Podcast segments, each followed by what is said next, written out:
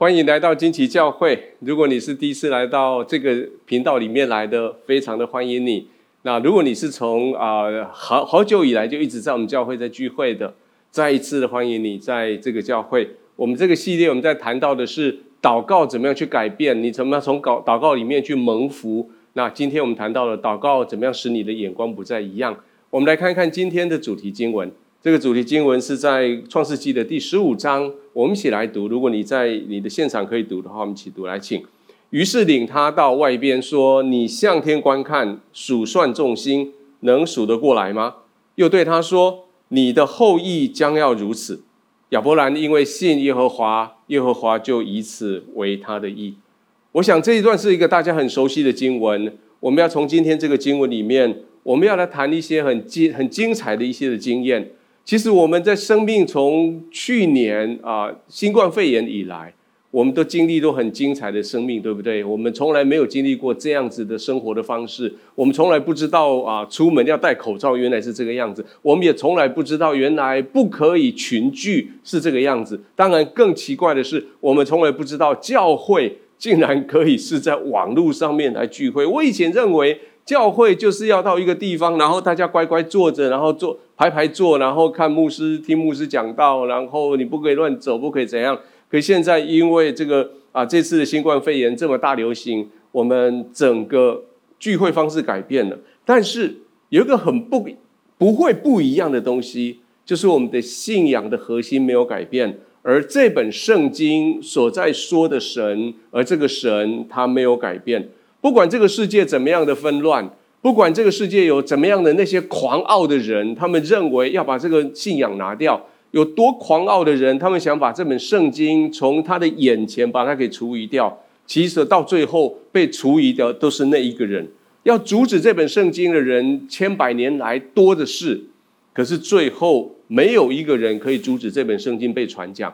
圣经自己讲得很清楚，他说：“耶和华的话安定在天。”直到永远，耶和华的话这本书里面的经文，这些经这些这些字句安定在天，直到永远。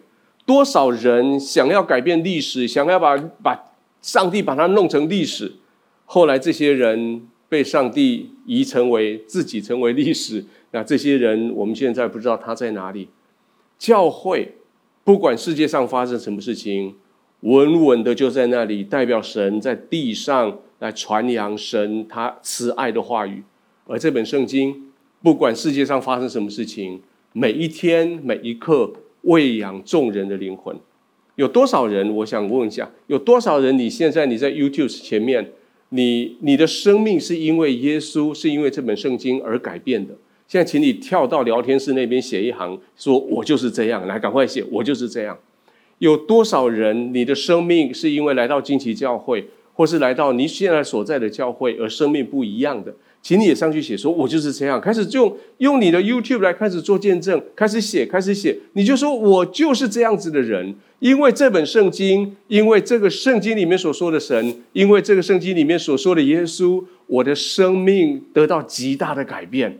在惊奇教会也好，在任何一个教会也好，只要是以这一本圣经为核心的核心的教会。生命在那里就要就要改变。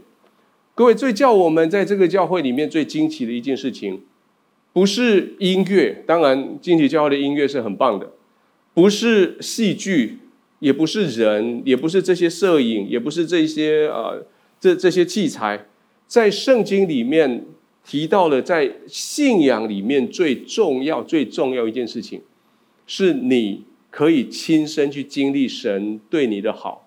你可以亲身去经历神，把你的生命带出来精彩，把你的价值重新发现，把你的身份重新恢复。那在今天这个系列，我们已经谈了前面两个礼拜，我们在谈的是怎么样去改变，还有蒙福的关键。那当然答案很简单，改变跟蒙福的关键就是要祷告。那你有很多人，他们用很多东西、很多的经历来改变、来蒙福，比如说。有些人是经过某一些疾病而改变而蒙福的，有些人是经过某一些苦难，有些人是他一生就顺利，神用各式各样的祝福在他身上，使得他蒙很大的福。而有些人给他神给他特别的成功，他知道这个事情是从神而来的，所以他心里面就充满了感恩。不管上帝用什么方法让你蒙福，祷告这件事情是一个共同的途径。祷告是什么？祷告是人跟神的对话。祷告是人把自己的眼光调整去跟神相一样的眼光。祷告是人将自己的心意、敬拜、感谢带来到上帝的面前。在这个系列的第一个礼拜，我们提到了为什么要祷告。上个礼拜我们提到了怎么样正确的祷告。下个礼拜修哥要回来我们的现场，跟我们说祷告怎么样改变一个国家，甚至改变整个世界。而今天我们要看一看祷告怎么去改变一个人的眼光。我们特别要用一个大家很熟悉的圣经人物，这个人叫做亚伯拉罕。他的他的生命因为跟神的对话，他的生命因为这样子而改变，他的眼光而改变。我们刚所读的这段主题经文。事实上，这是他跟上帝的对话里面的一个小结论。故事的背景是在纪元前大概两千年，就是距离现在四千年的时候。那个时候，亚伯拉罕跟他的父亲他拉离开他们的故乡乌尔，要往迦南地去。他拉到了哈兰这个地方就住下来，就没有再往前走。后来，他拉就死在哈兰这个地方。到了亚伯拉罕七十五岁的时候，神又来找亚伯拉罕一次，告诉亚伯兰说：“亚伯兰。”你要离开你现在的本乡本族本你的本家，就是你跟你父亲一起过来的这一些地方，继续往前走到迦南地去。然后上帝答应他说：“我要你的后代成为大国，我要赐福给你，我要叫众人因为你得到祝福。”现在当我们读到了创世纪第十五章的时候，是他离开了哈兰之后的十年，这时候亚伯拉罕已经八十五岁了。在这个之前，亚伯拉罕经历了生命一段很黑暗的一段时间。首先是他跟他的侄子罗德，因为他们两家的啊、人实在是太多，金钱太多，产业太多，所以两家的仆人会常常会有争斗，所以他们就协议要分开来，让罗德先选。所以罗德就往后走，往梅达波达米亚的方向走，往往东边走，继续往那些肥沃的地方走，最后进出进去到了索多玛城。而而而亚伯拉罕呢？亚伯拉罕就往另外一方向继续往他的迦南地走，在在路上又发生另外一件事情，就是有四个王国连接起来，跟另外五个王国的联合，他们有了征战，而他的侄子罗德就在这个征战里面，因为他住在索多玛城，而被整个被掳掠，被被四王掳掠。那亚伯兰他出动了他家里面的精兵三百一十八个壮丁。经过一番的折腾，一番的厮杀，将罗德把他给救回来。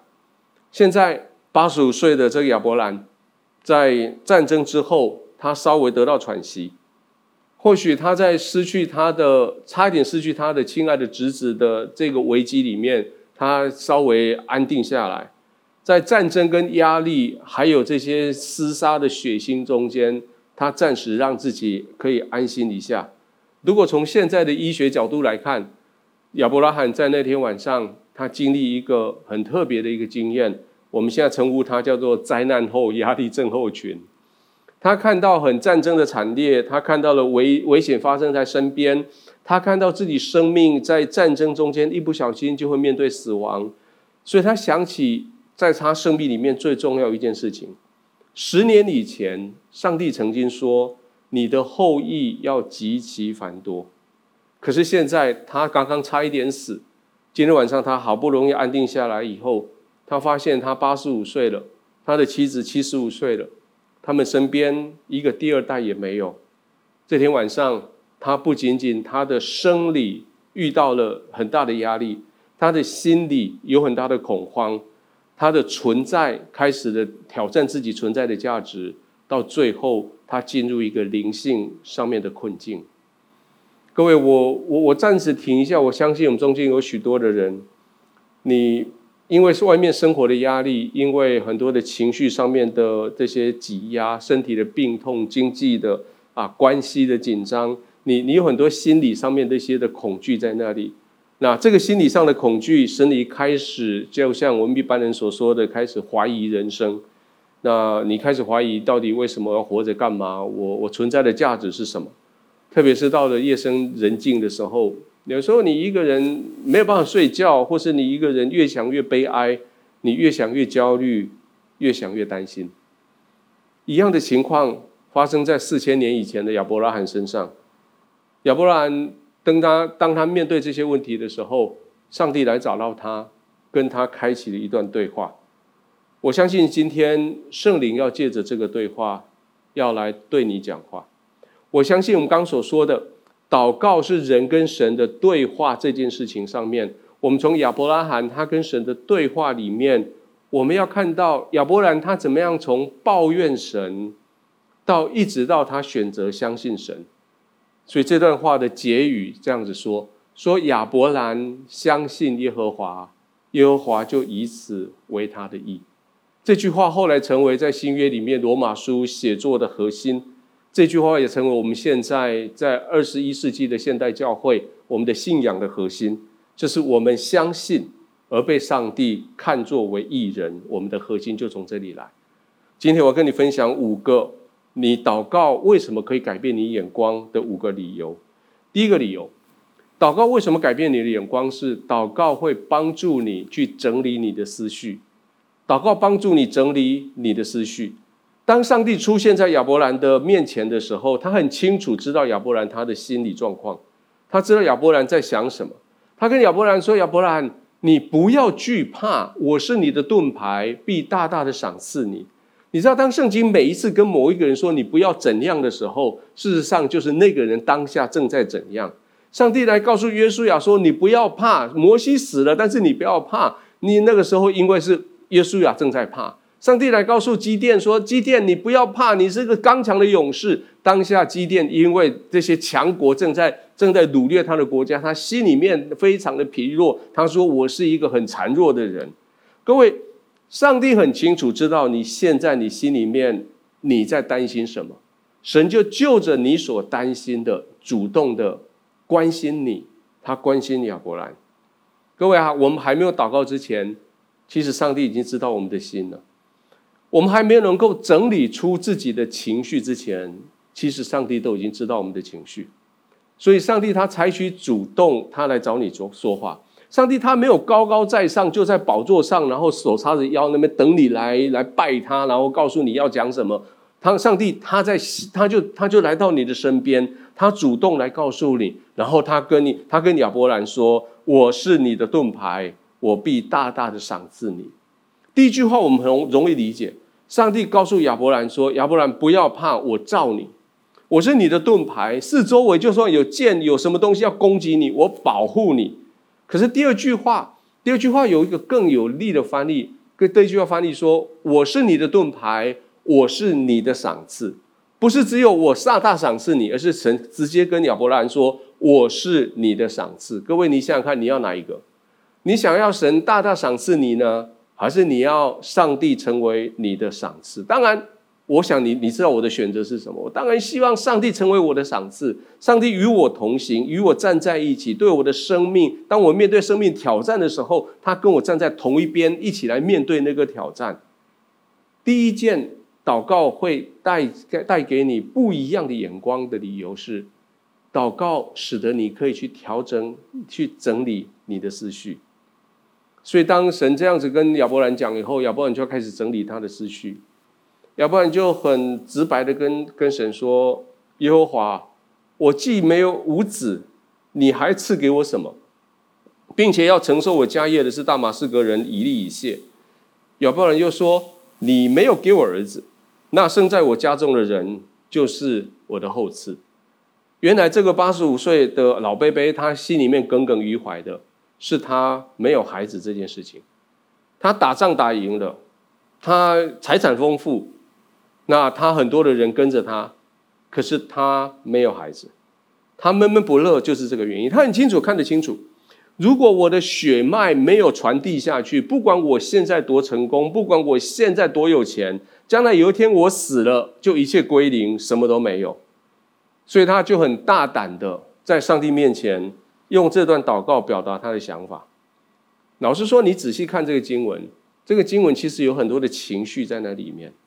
他很有情绪，跟上帝说：“你要说要赐给我什么，还把你自己赐给我，那我连个孩子都没有，还有什么好赐的？”这是他的讲法。我已经决定了，他后后面这一段他说：“我已经决定了，照着我们这里人的规矩，我们没有孩子，所以我们家的奴奴仆那个大马士革来的以利以谢，他不是我们这个种族的人。但是不管如何，我们这边的习俗就是，当将来有一天我死了，我想我也快死了，等我死的时候。”他就做我儿子，承受我所有的财产。上帝啊，你说的什么后裔什么什么那些，那个你自己去跟他说。我们看到亚伯兰，当他除了描述事实以外，他在上帝面前很诚实的描述他的情绪。你要赐给我什么？这是他的情绪。你又没有给我儿子，这是他的情绪。那个人就是我的继承人，这是他用这个话语要跟上帝对答。不是我要选的哦，是你没有给我儿子，所以我只好这样子。这是他跟上帝有很很酸的那种语言。然后我想圣经没有写，但是我猜如果亚伯兰，也许他可以唠一句话：好了，上帝啊，不用再说了，就这样。好真诚的亚伯兰，对不对？这是祷告的第一个功能，让你很真诚的在上帝面前把你的情绪整理出来，表达出来。弟兄姐妹，我不知道今天。你的心里面在想什么？有什么事情叫你现在困扰着你，叫你一直没有办法解决？有什么事情在你里面一直绑在那里，叫你没办法轻松？有什么事情叫你一直耿耿于怀？好像你觉得有个东西卡在心里，可是又又说不出来。我我可以建议你用祷告，在神的面前，一点一点的把这个情绪。把它整理一下，想到什么说什么，让它慢慢的、慢慢的从你心里面表达出来。各位千万不要想要在上帝面前要假装很高兴，要假装说好话，要假装说一些言不由衷的话。各位，你不必跟上帝玩这个游戏。上帝非常清楚你心里面在想法，真诚的面对他。事实上，用祷告这个机会。你把你的心思意念整理以后，呈现在神的面前。你知道人人的心思意念是最最神秘的地方吗？人的心思意念，人的内心的世界，没有人可以强迫进到它里面。过去这将近三十年的时间，我的工作就是就是想要去了解一个人的心思意念，尽量用各式各样方法进入他的内心，去理解他，然后在那个地方帮助他。但是我很诚恳告诉你，其实大部分时间我我是失败的，大部分时间我没有办法进到这个人的最内心核心的地方去理解到底他在想什么。我们人的核心，我们人的内心灵的最深的地方，只有神他有权柄，神有能力可以进去，而在那里，只有你有那个权柄，把门打开，欢迎他进来，而在那里，只有你。可以跟他面对面，把你的心思意念跟他对话。所以耶稣他来到你的门口的时候，他也是很客气。所以耶稣他说：“看了我站在门外叩门，若有听见我声音就开门的，我要进去他那里去，我与他，他与我一同坐席。”耶稣多希望进到你的心里面，跟你一同坐席，可是他也只能在门口靠叩门。等到他叩门，他说：“如果有听见我声音的，你他叩门的时候，你不一定听见哦。就算你听见，你不一定要回应他哦。”耶稣说：“我叩门，若有听到我的声音，然后呢，就来开门的。我不会把门踢破，我不会踹破那个门进到你里面来。”他说：“耶稣说，如果我在叩门的时候，你愿意把门打开，我叩门的时候，你愿意邀请我进到你里面来，我就在那边。”跟你一同坐席，各位，你你会不会很怕？你说，如果我把我的心思意念向上帝说了，上帝会不会被我的心里面所想的东西吓一跳？我想过这个问题，后来我想一想，我发现其实还好，上帝不会被我的心思意念吓一跳，上帝不会很惊讶，因为因为他就是上帝嘛，而且我知道上帝比我更了解我自己，而且他比我更知道我的心的最。底层到底是在想什么？我下不了神，所以我可以坦然无惧的把心门打开，把我的情绪在他面前来表达。第二件事情，祷告为什么可以来改变你的眼光？是祷告可以定义你的身份。也许我在讲的更精细一点，就是你还没有祷告之前，你的身份就已经神就已经定好，因为耶稣基督为你死在十字架上这个事情早就决决定了，你的身份就是神的儿女，这身份不会变的。但是祷告使得你再一次的确认你的身份，我应该这么说，祷告再一次的确认你的身份。这段对话是上帝开始的，在亚伯兰还没有开口之前，神就对亚伯兰这么说话。他说：“他他就来找到，就是说这事以后就是指四王五王战争了这些事情之后，上帝就来找亚伯兰跟他对话。上帝很知道亚伯兰的心，上帝跟他说：‘你不要怕。’然后神跟他说：‘我是你的盾牌。’然后他说：‘我是你的大赏赐，或是我是你的赏赐。’各位，这句话我们刚刚我们刚刚没有好好的读，我我们好好的来来读这一段话。他说：‘不要怕，我罩你，我是你四周围的安全罩。你要的所有的我都给你，因为我我自己本身成为你的赏赐。’意思是，不是只有你要什么我给你。”而是我就二十四小时不断的跟你在一起，我就让你跟我站在同一条线上，我就把我自己随时放在你的身边。各位，借着祷告，我们认同这个身份，这个身份是上帝把你当做他所爱的儿子女儿，上帝他像一个慈爱的爸爸、慈爱的妈妈一样，二十四小时在你身边，随时在你旁边。每一次你祷告的时候，你就是使用这个最高级的角色、最高级的身份。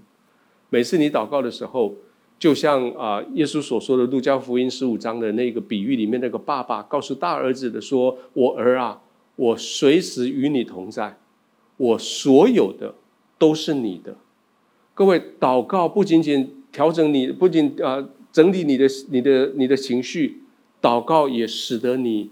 再次的确认你的身份，我们可以从两方对话的态度跟语言的使用，我们可以推测出这两个人相对的关系。比如说，你公司的老板，如果他的年纪跟你的父亲是一样，两个男人一样的年纪，一样的，也许一样的成就，一样的背景，可是你对老板说话的方式，跟你对你父亲说话的方式一定会不一样。为什么不一样？因为你们的关系不一样，你跟某一个人说话，你需要先确认你跟他的关系，你才能够回过头来确认你要跟他讲什么话。你要你这样，你才能决定你讲话的内容，还有决定你讲话的那内容的深度，还有决定你有没有机会跟他说话，或是你想不想跟他说话。比如说，你可以，如果你心情不好。你可以跟你小组长说：“小组长，我最近心情很纷乱，你可不可以陪我聊一聊？”我想小组长会很会很喜欢的跟你聊，但是你不会去找到 Seven Eleven 的的店员，然后跟他买一罐饮料，然后跟他说：“啊，我今天晚上心情不好，你陪我聊一聊好不好？”人家不会理你。你也不必去到加油站去。我说我的机车没有，去帮我加满。然后同时，你有没有五分钟听一听我刚跟我女朋友分手？你要不要听听我心里面的内心话？他们不会理你，因为他们不必做这个事情，他跟你关系不必到这样。各位，你也不必去总统府写信去总统府求见总统，然后问人家问你说，你求见总统干嘛？他说我想要养一只猫，可是我不知道要养白猫还是黑猫。我想问一下总统他的意见。这种事情你不必问总统。每一个谈话都是在确认我们跟那个谈话对象我们的关系是怎样。每一次我们祷告，就是再一次确认你在上帝面前的身份。上帝跟你是什么关系？耶稣说得很清楚，上帝跟你的关系是阿爸父。在主祷文里面前面的三个字就是爸爸，我们的天上的。你称呼那个神为爸爸，这个爸爸是我们共同的。还有这个爸爸是超自然的，是天上的。罗马书第八章十五节这么写。如果你在网络上，如果你方便，我们一起来读。他说：“你们所受的不是奴仆的心，仍旧害怕；所受的乃是儿子的心，因此我们呼叫阿爸父。”当然，照理论上来说，当你因为你的罪那么的深沉，你救不了自己。耶稣基督用他的十字架的代价把你买回来的当下。事实上，你的身份真的是成为他的奴仆，因为那是一个一个替代，他帮你付了代价，你成为他的奴仆。可是你的心不能停在那里，你的心照着罗马书所说，你必须往前走。你不再是奴仆，而是你开始承受为儿子、为女儿的身份。你不再跟奴仆、跟主人关系来对待神，你不必再害怕那个主人。你是带着天父跟你是父子、父女的关系，你来到他面前，称呼他为阿巴父。我们就这样坦然无惧来到上帝的面前。所以希伯来书这样说：所以我们只管坦然无惧来到施恩的宝座前。为要得连续蒙恩惠，做随时的帮助。你不是再来到万军之耶和华的宝座前，那种风光威武的宝座，你是来到施恩的宝座。你知道关系不一样，你看到东西不一样。你来到他的面前，你要得的是连续。连续的意思是说，你要得到他同理你，你要得到他知道你的情绪。就像我们刚所说的第一个，他知道你的心情。第二个是蒙恩惠，恩惠是你配不配得的，但是愿意上帝把它赏赐给你的。而第三个是我们刚刚所说的第三个，你的身份是上帝愿意与你同行，随时帮助你。为什么可以这样？各位，每一次在我在台上的时候，我一定要提醒你这件事情。我们今天之所以可以自由把圣经打开，我们自由的勇敢在上帝面前称呼他为阿爸父。我们很自由的在那边祷告，把我们的情绪倾倒给他。有时候还很没不礼貌的跟他讲话，只有个理由，是因为耶稣在十字架上为你付上所有的代价。耶稣他在十字架上付的代价，你的罪已经被付了，你的罪的罪债已经被付完了。你现在在上帝面前是一个干干净净的一个艺人，来到神面前，你在你的在上帝面前承担你新的身份，这个新的身份是上帝的儿子。上帝的女儿，你来到上帝面前，你可以倾心吐意；你来到上帝面前，你可以专注在神；你来上帝面前，可以专注的把你心思意念讲出来。然后你要因为这样子开始改变你的眼光。各位，你我不知道你有没有这种这种经验？有人来找你讲话，跟你噼噼啪啪，然后一开始的时候只是跟你说啊，某某人遇到个困难，我我我想听听你的意见。然后他叭叭叭讲一大堆，然后讲一大堆以后，你很适当的给他一些建议的时候，他还是继续噼噼啪啪讲他的话，他完全不听你的。然后完了以后，他就他就告诉你说：“谢谢你留给我这些时间，但是你讲的我都没有办法接受。”然后他就走了。你会觉得很挫折，不是吗？当你来到上帝面前跟神祷告的时候，其实最重要的第三个理由是，你的眼光要被改变。亚伯兰跟神的对话继续到了十五章的第四节，圣经这样写：耶和华又有话对他说：“这人必不成为你的后裔，你本身所生的才成为你的后嗣。”于是领他走到外边说：“你向天向天观看，数算众星，你能够数得过来吗？”又对他说：“你的后嗣就要如此。”亚伯拉罕信神，耶和华就以此为他的乐，为他的义。耶和华又对他说：“我是耶和华。”曾领领你出了迦勒底的乌尔，将为要将这地赐给你为业。神说我：“亚伯兰，你讲那么多，我来回答你的问题。第一个，亚伯兰再一次，呃上帝再一次的对亚伯兰诉说他在他身上的计划。他说：亚伯拉罕，不要想那么多，这个人不会成为你的后世，就是这个这个以以利以谢，他不会成为你的后世。然后为什么？”然后他就上帝就带着他去看过去所发生的事情。他说：“记不记得过去是我在带领你？当你的父亲当时带着你离开离开乌尔的时候，虽然像是你父亲带你走，但事实上是我带着你走。当你父亲到了到了哈兰就停止不走的时候，是我去告诉你说我们不能留在那里，我要必须要往前走。然后亚上帝告诉亚伯兰，他说：我是耶和华。”我曾经带领出迦勒底的乌尔，我要将这地赐给你为业。是我带你离开乌尔，是我告诉你迦南地要成为你的。亚伯兰记得你过去，然后上帝又把亚伯兰带到更远的过去。他说：“不仅仅过去，我这样带领你，在创造天地的时候，事实上我已经把你放在我心中了。”所以，上帝带他到外面，他说：“你看看这这个天空，这些每一颗星星是我所创造的。”这些数目多到数不过来。我为什么创造那么多的数目？其实里面有个理由。我要让你知道，我过去去准备好这些星星，要今天要让让你看到，你的后裔要像这个星星这么的多。各位，祷告要改变你的眼光。当你眼睛只是看到你今天的这一些事情的时候，你看不到你的未来。可是当你把眼睛打开，看到天空的时候，你看到神借着创世来告诉你说：“孩子，这些是为你预备的。”这些是为了要你勇敢的走进去，你的命定所预备的。所以圣经说，亚伯兰信耶和华，耶和华就以此为他的意。很有趣的一个一个经文的考察是这样：亚伯兰信耶和华，这个信的希伯来文的字叫做阿门。我其实后来我们在教会里面，我们祷告常用的“阿门”是从这个字来，从“相信”这个字来。相信这个我们翻译成“信”，同时“相信”也是叫做啊确实啊确定的意思。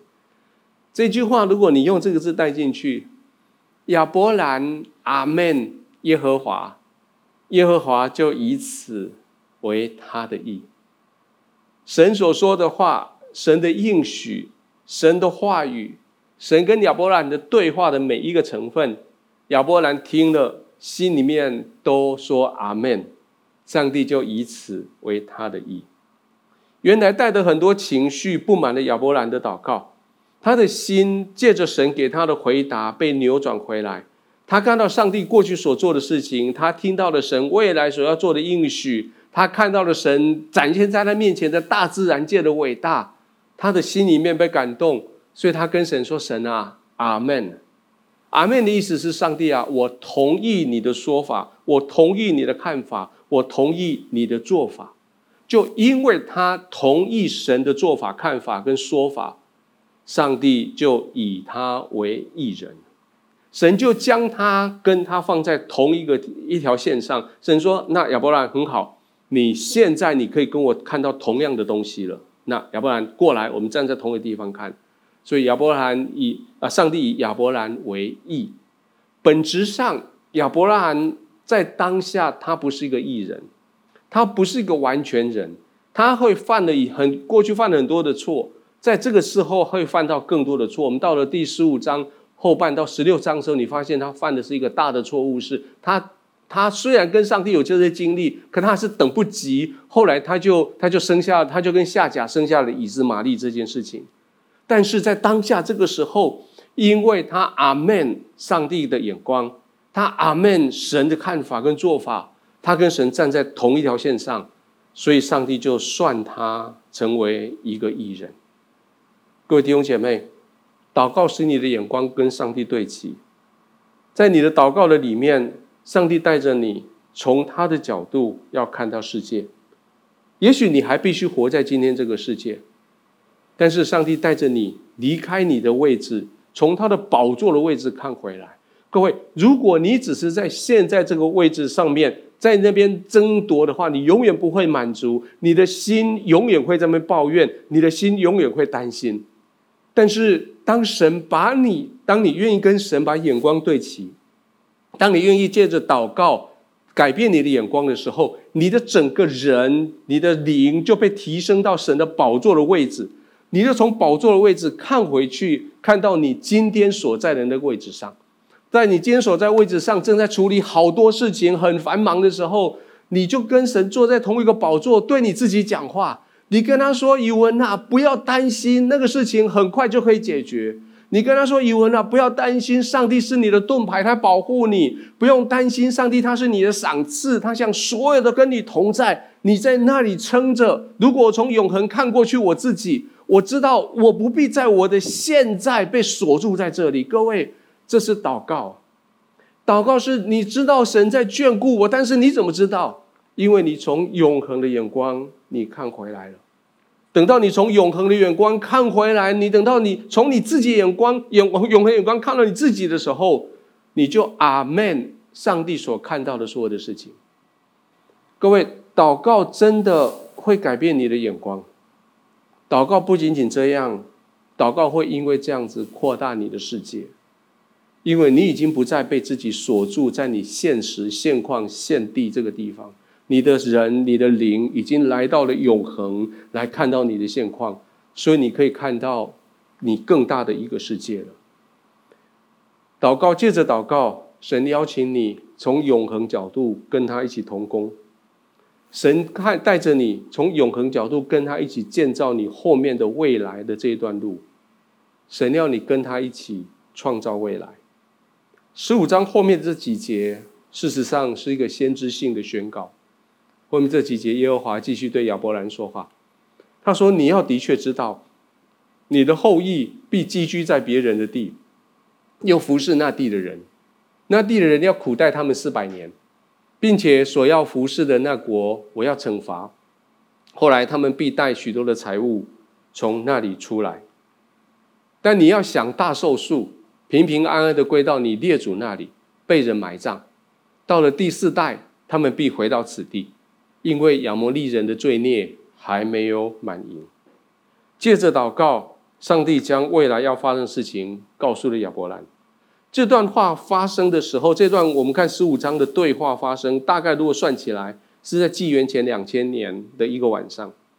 在那个对话之后的两百年，亚伯兰的孙子叫做雅各的，他带着他的十一个儿子一起走进去埃及地，在那个地方投靠他第十一个孩子约瑟。约瑟当时在那边做宰相。所以他们全家七十个人，因为饥荒的关系，从迦南地搬家搬到埃及去。在那里一住住了四百年，七十个人四百年之后，成为一个壮丁六十万，男女老少加起来大概两百万人，一个大种族，就是后来的以色列这个国族，在那个就会产生。那在那个四百年之后，大概在一四五零年、一四四几年的时候，纪元前一四四零年的时候，那个摩西带着这两百万大军离开埃及，回到他们的迦南地区。在那天晚上的祷告的里面。上帝让亚伯兰看到两百年后、六百年后将要发生的事情。后来，如果你继续读创世纪，你就看到事情真的就这样发生了。各位，祷告的时候，上帝把你的眼光从你的现在带到永恒里面去。上帝把你的眼光从你今天带到你的未来里面去。不是只有在面，你不要祷告，不是在他们上帝面前报告生活琐事，在上帝面前说出你心里痛苦，在上帝面前跟神要要恩赐，要给你东西。当然这个都很好，但是这个不能是你祷告的全部。祷告最重要的，所谓的跟神同在里面最重要一件事情，是你跟神一起经历未来，你跟神一起创造未来。你跟神一起知道未来所要发生的事情，从你口里面不断的发作出来，不断的创造出来，不断的宣告出来。在荆棘教会，我们来到教会不久，你将会被教导怎么样用方言祷告。方言祷告是一个非常重要的祷告的模式。在哥林多前书，保罗这样子说到方言祷告，他说：“那说方言的言不是对人说，乃是对神说。”因为没有人听出来，然而他的心灵里却是讲说各样的奥秘。借着祷告，特别是方言的祷告，你要参与各式各样奥秘的事情。奥秘的意思是那个 Mysterio，那个是 mystery 的意思是隐藏的、秘密的啊，超乎正常理解的这些事情，只有神知道的事情，在你祷告的时候，你。你参与在神的创造里面，你参与在神的心意里面，你把它给讲出来。当你用一段时间用方言祷告的时候，其实你正在参与一个你不理解的奥秘的事情里面。借着这些祷告，神邀请你进到他的宝座，到他的里面，一起在那里，一起来宣告未来将要发生的事情。进到他的祷告里面，一起来宣告在神的国度里面将要发生的事情。他邀请你一起来创造未来。简单的说，可以这样子讲。各位，这个世界因为你的祷告要不一样，要改变。这个主题在下个礼拜修哥回来的时候会讲得更清楚。你的祷告怎么去改变世界，甚至改改改变国家，甚至改变整个世界？你要开始为你从来没有去过的地方祷告。你要开始。为从来没有遇到的人祷告，你要开始为你从来头脑里面没有想过的事情祷告，还有，你要开始为你这一生中可能不会亲眼看到的未来来祷告。各位，这是国度的奥秘，这是国度的奥秘，你必须为这个国度的奥秘来祷告。而当你愿意这样祷告的时候，你的眼光要被改变。最后一项，你的眼光为什么会改变？是你要经历极大的平安。有时候你祷告完了，你的事情没有解决；有时候你祷告完了，你所焦虑的事情它还在那里，后来事情还是照着你所不喜欢的那样发生了。可是很多人这样子做见证说，即使是这样，我的心里面却充满了平安。这是祷告最重要、最重要的一个理由。我们一起来读这个经文，他说：“应当一无挂虑。”只要凡事借着祷告、祈求和感谢，将你们所要的告诉神，神所赐出人意外的平安，必在基督耶稣里保守你们的心怀意念。到保罗这里鼓励你，他说：“你把你的事情带到上帝面前来，来祷告，就像刚刚前面所说的那几个祷告。”用把情绪表达出来的祷告，你你改变你的角色的你角度的改的祷告，你用你你跟神同样的眼光的祷告，你把它祷告出来。然后祷告的时候要怎么祷告呢？你看这个经文，他说你要我们中文翻译成借着祷告祈求跟感谢。事实上啊，原文可以读成这样：来到上帝的面前，一无挂虑，只要凡事带着感谢来祷告跟祈求。凡事带着感谢来祷告跟祈求，那是一个态度。来到上帝面前，事情不一定照你的心愿所发生，但是你已经带着一个态度，那个态度叫做感谢。你感谢神，然后你跟用带着感谢的心来上帝面前祷告，跟他祈求。什么事情可以带来祷告来上帝面前祈求呢？圣经说凡事，凡事只是说所有大大小小的事，所有的事情。你用一个感谢的心，你知道上帝会听你祷告，这个事情够你感谢了。你带着感谢心来到上帝的面前，一路祷告，一路感谢，一路祷告，一路祈求，然后发生什么事？发生神说：“我把出人意外的平安放在你里面。”出人意外的平安要被放在你里面，意思是说有一个平安。会平安到你自己觉得很意外，意思是说，有时候你会觉得，为什么我遇到这种事情，我一点都不焦虑？我怎么可能遇到事情，我一点都不哀伤，而是心里面充满了平安？那个出人意外的平安，在你很焦虑、很担心的情境之下，将要临到你。而这段经文更有趣的一件事情，当你将你所要的。凡是借着你所，你把你所要带到上帝面前的时候，上帝并没有给你你所要的，上帝给你的是出人意外的平安。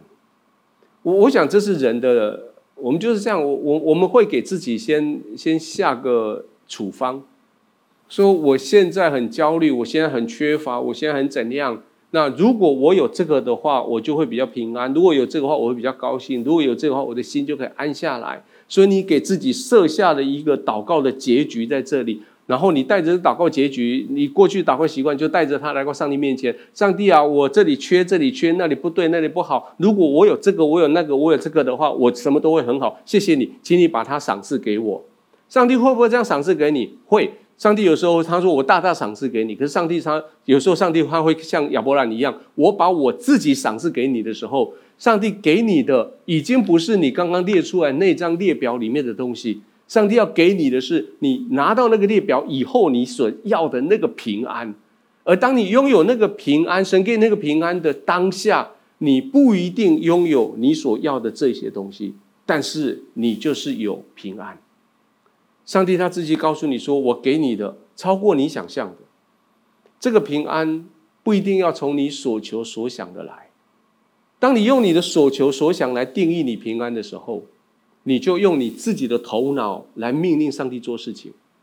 可是当你跟带到上帝面前的时候，上帝就套跳开这一些。上帝说：“我知道你要的不是这个，我知道你要的是平安。来，我直接把平安给你。而当你领受这种平安的时候，你是出人意外的。”各位弟兄、各位姐妹，祷告使得你来到神的面前，眼光不再一样。祷告帮助你诉说你的心意，勇敢的诉说你的心意。祷告帮助你定义你的身份，更精确的说，去确认你的身份。祷告帮助你把你的眼光校准，跟神一样，从宝座上看下来。祷告帮助你扩大你的世界，你不再只看到今天，看到明天，你看到未来，你看到你不知道的奥秘。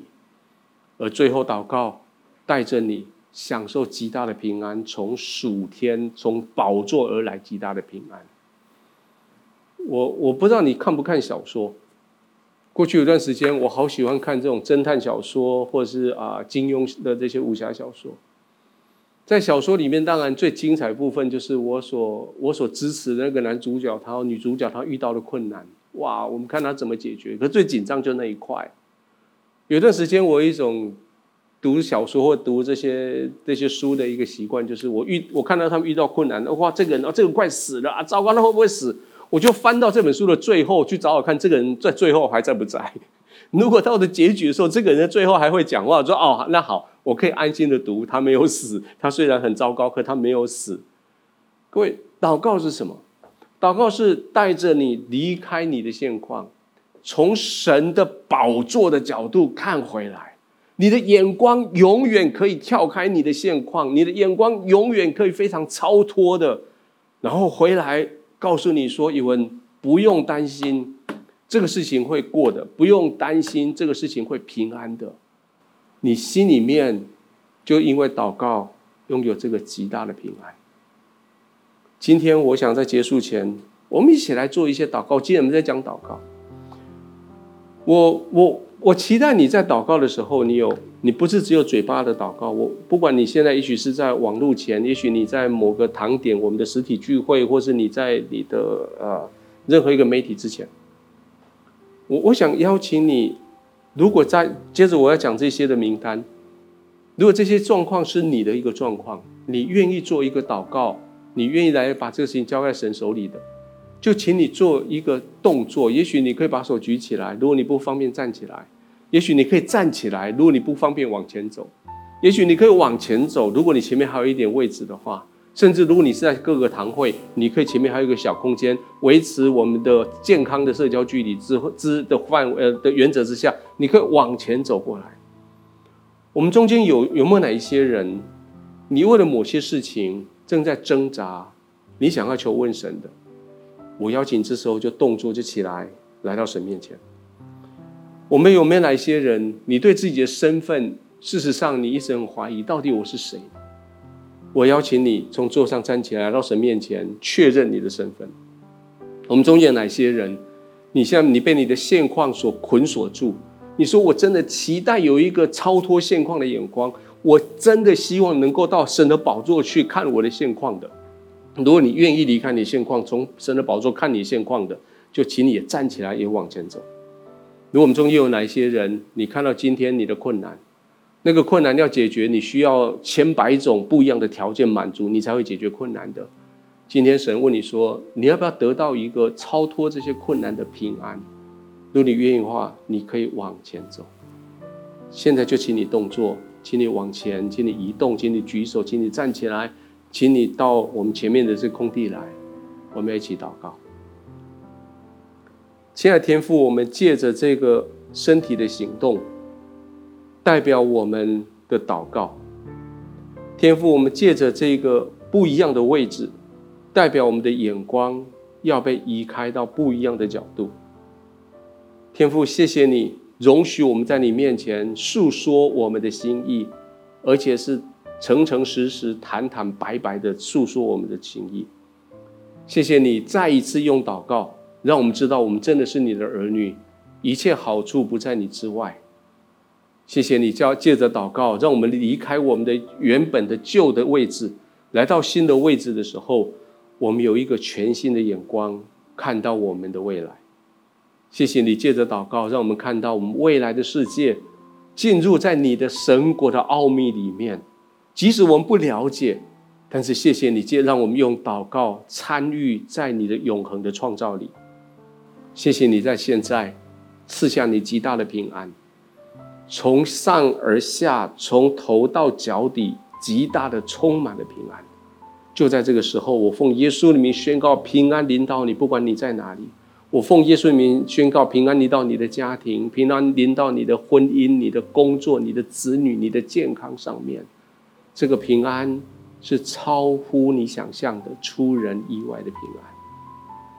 在今天我们结束之前，让我们再一次的回到我们生命的最根基的地方，就是将我们的生命主权交给神的这个重要的祷告。请你跟我一起一句一句的祷告说：“亲爱的天父，现在我愿意将我的心门打开。”邀请你进到我心中来，做我的主人，做我的救主，赦免我过去所犯的错，饶恕我的罪。请你进来，与我同坐席。请你进来，让我拥有你的眼光。请你进来。带领我走人生前面的道路。你是我的主，你是我的救主，你是我的天父。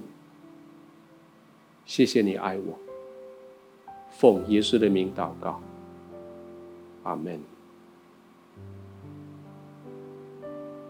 如果你做这个祷告，非常恭喜你，欢迎你继续跟教会联络，也欢迎你在我们下面这些留名卡里面。继续留下你的姓名、地址，还有联络的方式。教会要与你更多的连接，分派你在各个啊、网络小组或是实体小组。在我们实体见面之前，愿上帝继续祝福你、保护你、满足你。他把他自己完全在你身边，不断的陪伴你、照顾你、眷顾你。